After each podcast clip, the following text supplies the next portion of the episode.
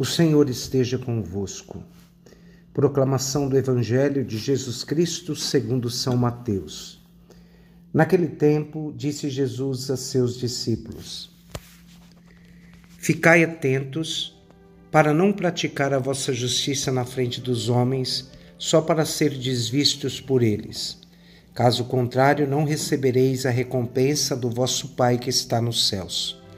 Por isso, quando deres esmola, não toques a trombeta diante de ti, como fazem os hipócritas nas sinagogas e nas ruas, para serem elogiados pelos homens. Em verdade eu vos digo, eles já receberam a sua recompensa.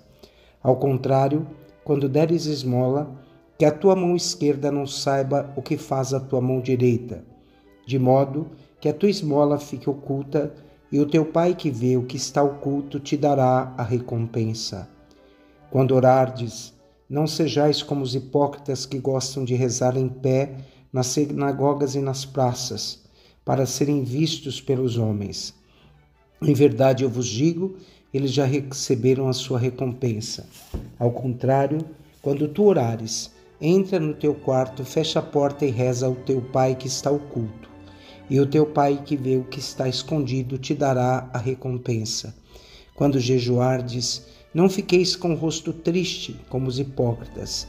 Eles desfiguram, desfiguram o rosto para que os homens vejam que estão jejuando. Em verdade eu vos digo, eles já receberam a sua recompensa. Tu, porém, quando jejuardes, perfuma a cabeça e lava o rosto para que os homens não vejam que estás jejuando, mas somente o teu Pai que está oculto. E o teu Pai que vê o que está escondido te dará a recompensa.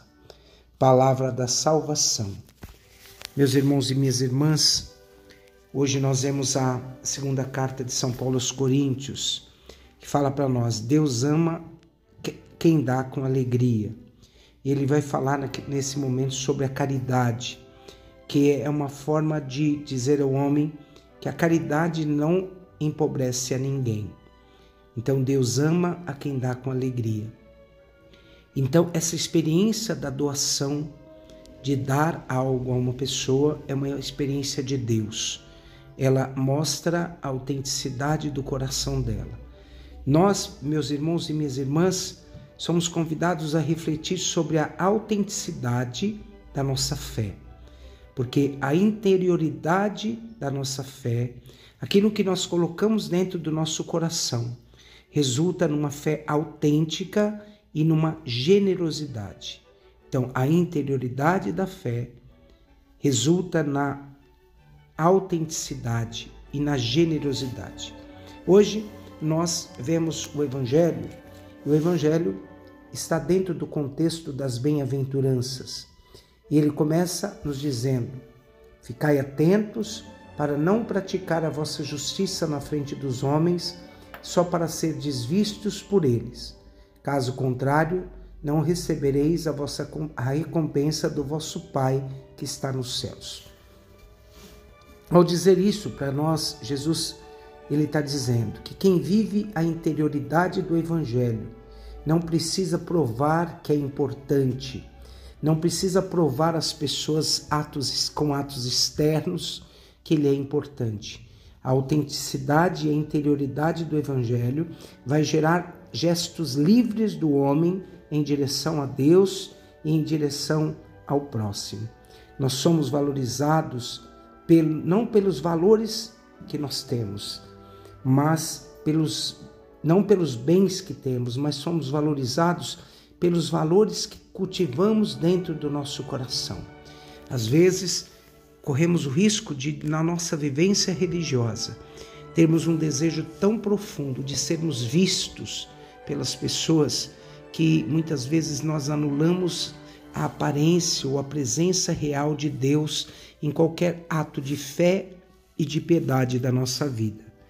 Volto a dizer, meus irmãos, que nós devemos pensar que somos valorizados pelos valores que vivemos e não pelos bens que temos. Agradar a Deus exige de nós um desempenho profundo, um desprendimento profundo para que a palavra de Deus esteja fixada profundamente dentro do nosso coração. E hoje o Evangelho fala para nós do, da esmola, do jejum e da oração.